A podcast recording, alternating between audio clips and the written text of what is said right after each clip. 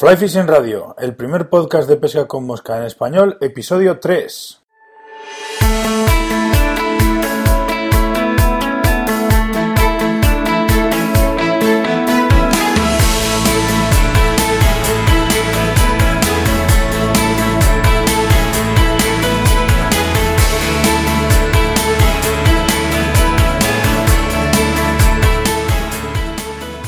Bienvenidos todos a Fly Radio, el primer podcast de pesca con mosca en español. Soy Miquel Coronado y durante la próxima media hora, más o menos, vamos a hablar un ratito de, pesca con mosca. Hoy tenemos en el programa y charlaremos con Humberto Pérez Tomé, editor y responsable de la colección eh, A Mosca de la editorial Secotea, que seguro que todos vosotros conocéis. Eh, bueno, es una, colección, una editorial especializada en libros, eh, en este caso concreto, sobre la temática que nos, que nos gusta, que es la pesca con mosca. ¿eh? Pero antes de pasar a hablar con Humberto y antes de presentarle, quiero recordaros pues un par de cositas. Lo primero que podéis escuchar el podcast a través de iTunes, si usáis un dispositivo Apple, y si por el contrario tenéis un dispositivo Android, podéis utilizar para escuchar el programa iBooks. Eh, también podéis hacerlo a través de la propia web del programa. Arriba en todas las entradas de cada uno de los episodios hay un reproductor de, audio y ahí podéis escuchar el programa. Y también, bueno, si queréis hacerlo vía iVoox o iVoox o vía iTunes, pues tenéis un tutorial de cada una de las dos plataformas, un pequeño tutorial en la propia web del programa. Y dicho esto, no hacemos esperar más a Humberto. ¿Qué tal? Buenos días, ¿cómo estamos? Muy buenos días, ¿cómo estás, Miguel? Una cosa que me, resultó curioso documentándome es, es delineante, diseñador gráfico, y ahora es editor y escritor, incluso escritor de novelas, pero me, llamó la atención poderosamente que un delineante acabe creando una editorial. ¿Cómo, cómo, cómo se llega a eso, Humberto? Bueno, pues se llega porque, eh, porque bueno, la vida es selectiva. la profesión, sí, la profesión de delineante que tuvo un momento de auge muy importante y de hecho yo empecé en mi vida incluso de casado como delineante, eh, pues terminó desapareciendo porque es una profesión que ha desaparecido. Eh, la tecnología invadió de manera absoluta la, la profesionalidad de los delineantes eh, de tal manera que los propios arquitectos al tiempo que diseñaban, eh, pensaban y calculaban trabajando en programas de CAD-CAM, pues terminaban, eh, terminaban ellos haciendo sus propios trabajos de delineante, sin necesidad de poder contar con nosotros. Con lo cual, pues es una profesión que tuvo que rehacerse eh, directamente en el mercado. Y yo entré a continuación en el mundo del diseño gráfico con cierto éxito. Durante muchos años he sido diseñador gráfico, he hecho muchísimos trabajos relacionados con la imagen corporativa, con la imagen gráfica. Y, de ahí al mundo editorial, pues eh, fue otro pequeño salto ¿eh? que, que di y ya llevo, pues por lo menos desde el año 2002 con una, con una editorial eh, fundada y, aquí seguimos, a pesar de la consabida crisis. Sí, además el, tema de los libros es curioso porque todo el mundo dice que el papel está muerto, pero ahí sigue resistiendo al, al invasor, que diría, que diría aquel, ¿no? Bueno, el papel está muerto hasta cierto punto, ¿eh? porque es verdad que, que ha cambiado más que, que, si, si, ha muerto el papel o, o, vive el mundo digital, es decir, los ebooks, eh, yo creo que lo que ha sucedido es que ha cambiado la manera de leer, la manera de consumir la lectura.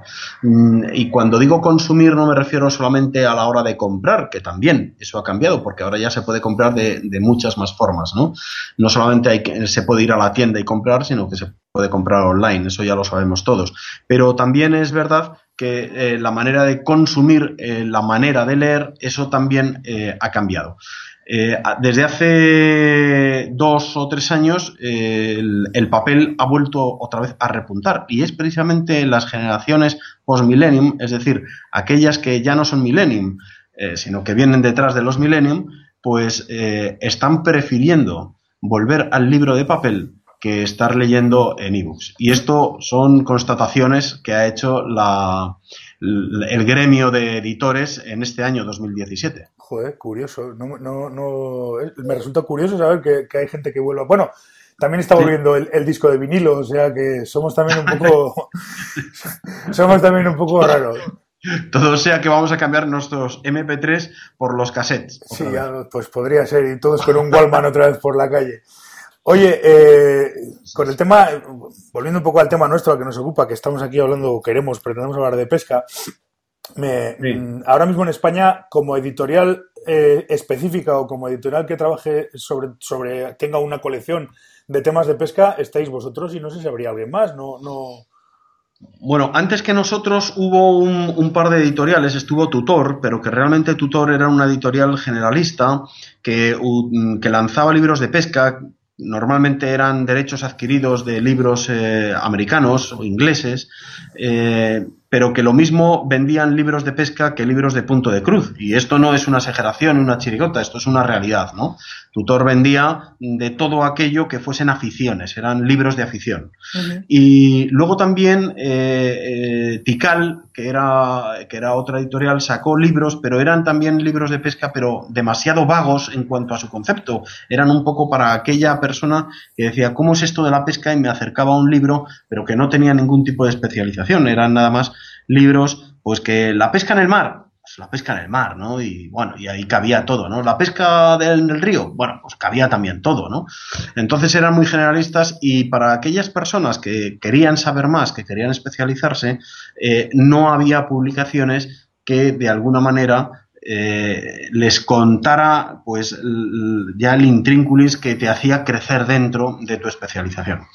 Eh, nosotros eh, vimos, quizás vi yo por, por, mi propia afición a la pesca mosca, que en pesca mosca en España no había nada o casi nada publicado. ¿no? Tres cositas apenas sacadas eh, a través de tutor, como he dicho antes, pero nada, muy, muy lejano, además escrito muy en concepto eh, muy americano y, la verdad es que se escapaba un poco de las manos las ideas. Nosotros dijimos, vamos a sacar unos libros que, estén especializados por tareas dentro de la pesca, eh, de tal manera que cuando se habla de la pesca ninfa, hablamos de la pesca ninfa y, y, buscamos a uno de los mejores pescadores a ninfa, que fue eh, este... Mm, el libro que de José José Chu, José Chu Martínez, ¿no? Eh, cuando hemos bajado el último libro que hemos sacado, pues ha sido el primer libro especializado eh, que, que, hable de la pesca a mosca en el mar en los distintos ámbitos, ya sea en la playa, en la rocalla, en el puerto, todo eso. Somos los únicos que han sacado un libro de estas características y a mí me parece que es una extensión del pescador a mosca muy importante porque, como dije yo, lo, dije, lo decía en broma, pero al mismo tiempo en serio, es que ahora ya toda la familia está contenta porque mientras la mujer está en la playa tomando el sol, tú puedes estar en la rocalla sacando una doradita, ¿no? O sea que eso está muy bien, ¿no? Eso está bien, sí, la verdad que y es verdad. Y así hemos ido sacando pues una serie de libros especializados que van pues quizás a lo mejor algunos libros que pueden ser muy de, autoescuela, ¿no? Como por ejemplo el, lance de Manuel Iglesias, ¿no? Un libro que va acompañado de un DVD que ayuda mucho y, que se han vendido miles de ejemplares, aunque la gente no se lo crea, y que se sigue vendiendo miles de ejemplares, ¿no? Eh, y eh, luego otro de, montaje de moscas, por ejemplo, ¿no? ¿no? De montaje de moscas había muchos montados, muchos creados ya, pero la verdad es que nosotros dijimos, no, es que no vamos a montar uno más, vamos a montar un libro que sean patrones de montaje, de tal manera que una vez aprendido ese tipo de patrón, ya sabías montar todas las moscas que pudieran venir detrás en esa línea de patrón, ¿no? Claro. Es, es, curioso, te iba a preguntar, digo, joder, dicen, yo tenía entendido que el, el, deporte de, que ahora mismo el deporte que más literatura tiene, tiene escrita sobre él es el golf y que detrás venía mm. la pesca la pesca con mosca. Te iba a preguntar si, si, si, el tema daba para escribir tanto, pero es que no hace falta, ya, ya veo que sí, que desde luego si nos ponemos con todas las diferentes posiciones ninfa, ya no solamente pescando truchas, sino que en el mar, en eso donde va, pues tenemos, la verdad es que da, da, da da para escribir muchísimo. Me llama. Lo, que sí, lo, que sí, que me llama mucho la atención es que eh, hasta que, o sea, que decir que lo, poco que había en España eran, eran cosas muy sueltas de, de, traducciones americanas. Es, cierto que en Estados Unidos había, hay, y de hecho hay una cantidad inmensa de libros. Inmensa, sí, sí, Bueno, ahí hay una cosa, hay una cosa muy importante, por ejemplo, entre el mercado americano, y me refiero al norteamericano, eh, con respecto al español es que eh, el americano es una persona que cuando se toma una afición se la toma tan en serio que quiere convertirse en el mejor especialista de esa afición. Y me da igual que sea pesca, que sean drones, que sea conductor de motos, me da igual. O sea, lo que asumen lo asumen hasta el final y quieren nutrirse de todo lo que haya en el mercado para aprender y ser más y mejor. En España que somos todos muy quijotes, ¿eh? esto es una pequeña queja, pero una queja constatada por la experiencia que tenemos nosotros ya después de varios años de editar libros de pesca. Aquí en España existe un, refrán que dice que cada maestrillo tiene su librillo, pero es que cada pescador no tiene librillo, tiene una enciclopedia, se cree que lo sabe todo absolutamente. Y, desprecia de alguna manera lo que otros pescadores le puedan eh, contar. Y cuando se acercan al aprendizaje, lo hacen en muchas ocasiones desde el ocultismo que puede dar Internet, ¿eh? para demostrar que yo no necesito aprender de los demás. O sea, qué poco, mm, esto solamente hay que verlo, ¿no? Y constatarlo. O sea, qué poca gente ¿eh? vemos en nuestras redes sociales que alaben a otros pescadores de no ser que sean pues eh, ya campeones de España, campeones de Europa, campeones del mundo, que los tenemos en España. Y si tenemos esa cantera que tenemos en España, es que por debajo de ellos también hay otra, hay una legión de muy buenos pescadores para que tengamos campeones del mundo y campeones de España, ¿no? Y campeones de, Europa, vamos.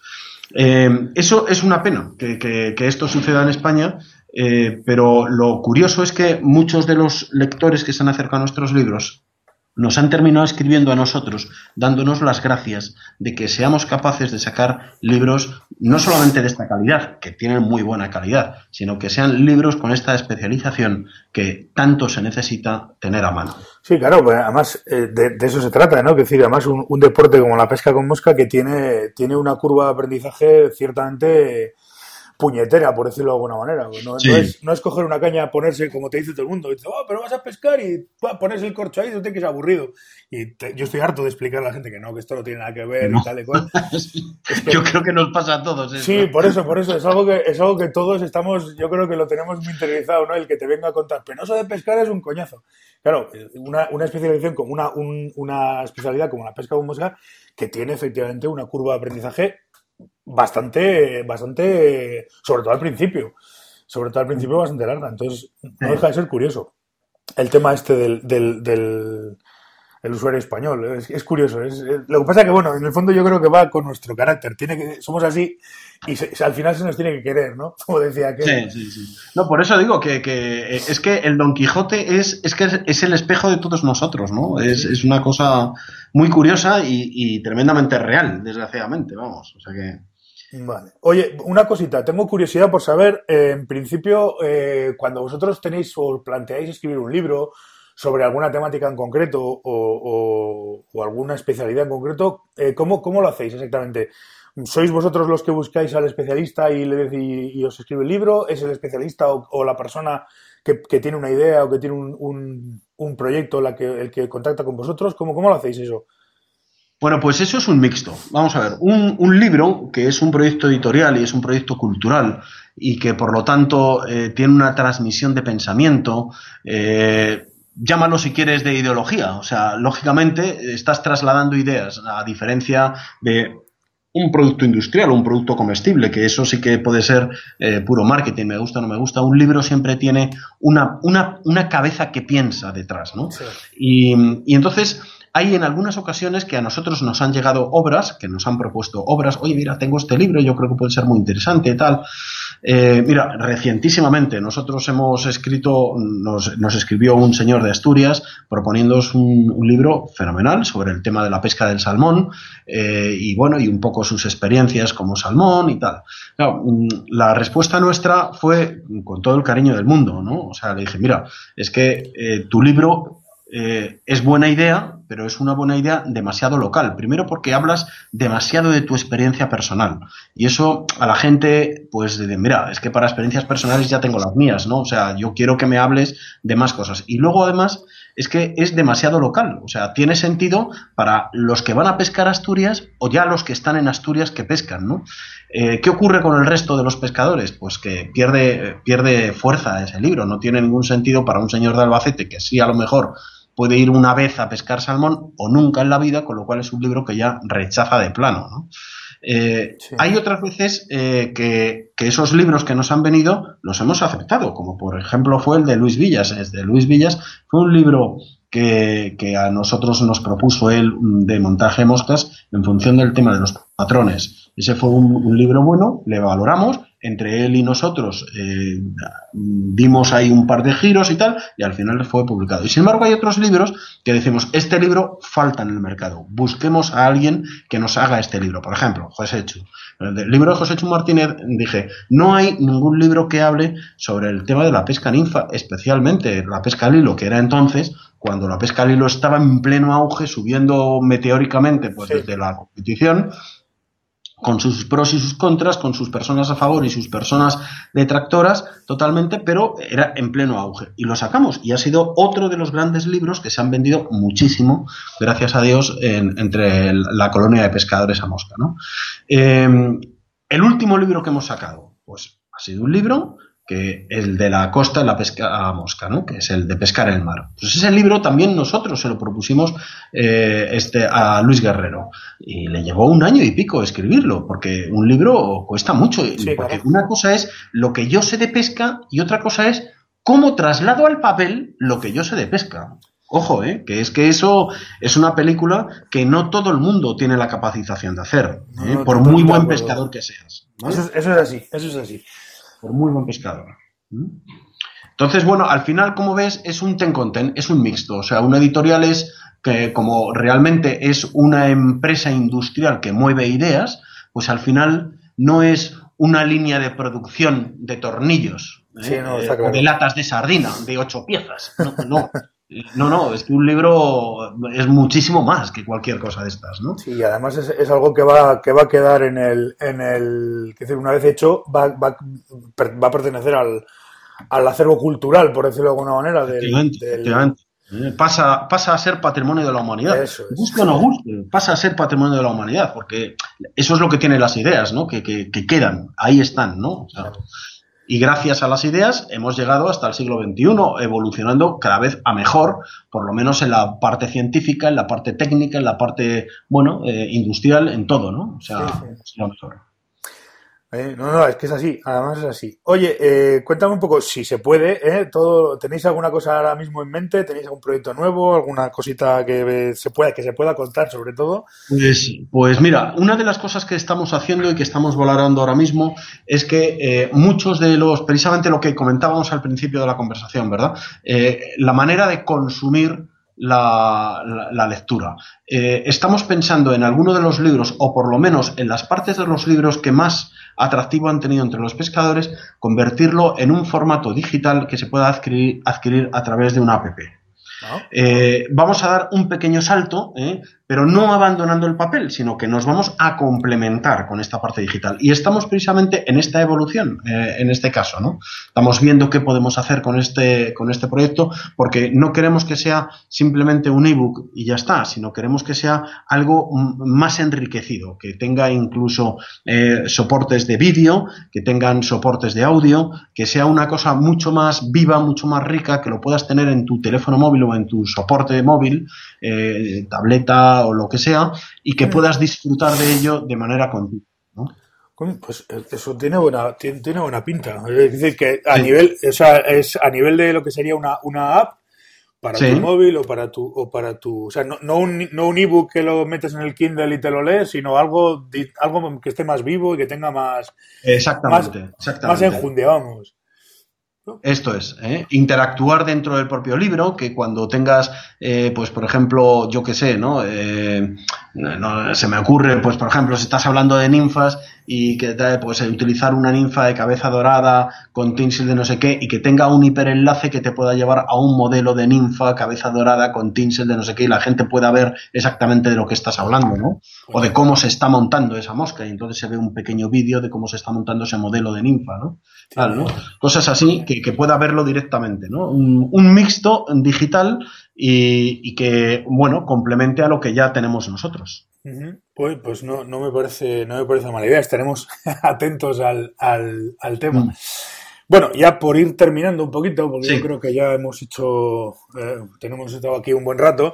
Nada, simplemente eh, preguntarte, pues más o menos, dónde, dónde pues el que la persona que quiere interesarse un poquito más o que quiera profundizar un poco más en el tema, dónde podemos encontrarte. Mm. Tipo, bueno, página web, redes sociales, Twitter, todas esas cosas que tenemos hoy, hoy en día prácticamente todos. Sí, pues mira, nosotros tenemos eh, una página eh, una página web que se llama amosca.info, porque realmente su, su, objetivo es informar sobre nuestras publicaciones. Tiene también un blog con algunos artículos en el que aparecen también los libros divididos entre libros de narrativa y libros técnicos. Lógicamente, los libros que más funcionan son los técnicos. ¿eh? Los los de narrativa nos han demostrado que dan muy, muy, muy poco juego, hacen techo enseguida. Eh, con, con, las ventas y, y, sin embargo los técnicos no, los técnicos siguen funcionando y estando ahí, ¿no? Pero, eh, y, y, luego también tenemos en Facebook, también tenemos una página, eh, a Mosca, en Facebook barra Mosca, y que es, eh, bueno, muy visitada. Tenemos, como comentábamos antes fuera de antena, ¿no? Que, que, tenemos muchísimos seguidores también de Iberoamérica. Es una de las grandes ventajas que tiene, eh, que tiene las redes sociales, ¿no? Internet, esa globalización de la información. además de verdad a todas partes. Y eso es una maravilla, ¿no? O sea, gente que, desde allí te pregunta, eh, te habla, te, oye, ¿dónde puedo conseguir este libro? Este libro me parece muy interesante. Gente que te da muchos me gustas, eh, que te siguen, que esperan, esperan a que les des más información. Eso es una maravilla, ¿no? Y luego tenemos un pequeño acuerdo. te comento que ahora que no nos oye nadie, como decía aquel, eh, la intención del podcast, de este podcast mío es precisamente mm, llegar a esa gente también, que es un formato como, como muy interesante para que la gente llegue y, escuche pues, pues de pesca en, al otro lado del charco, como solemos decir. Es decir, que considero que el, pues, pues mercado, el mercado sudamericano es potencialmente muy interesante. En, muchos aspectos, en muchos aspectos, pero en el tema de la pesca, sobre todo con Argentina, Chile, tal, igual, pues puede ser muy interesante.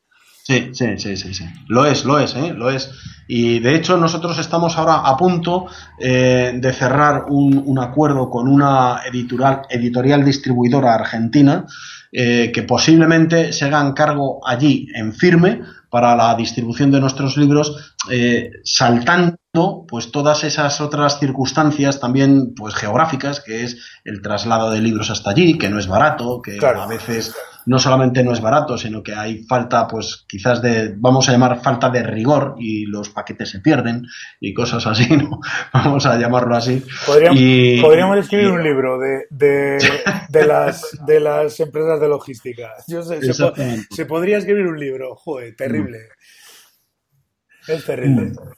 Pues así es, así es. Oye, pues cuenta también con Amosca en, en el perfil de Facebook para dar a conocer, desde luego, el, eh, este, este proyecto tuyo que me parece súper interesante y que yo creo que es necesario, porque antes es verdad que tanto Onda Cero como Cope tenía dos programas dedicados a la caza y a la pesca.